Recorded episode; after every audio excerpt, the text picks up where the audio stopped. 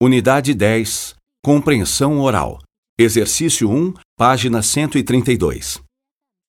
O Brasil exporta uma grande variedade de produtos e tem uma balança comercial favorável, pois exporta mais do que importa.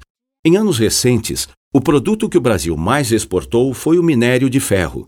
Outros produtos muito vendidos são petróleo bruto, açúcar de cana, soja, café, carne de frango e automóveis, entre outros. Os maiores parceiros comerciais do Brasil nos últimos anos foram a China, os Estados Unidos e a Argentina. O Brasil também importa produtos desses países e de outros, inclusive eletrônicos, mas o volume de exportação mantém a balança comercial favorável.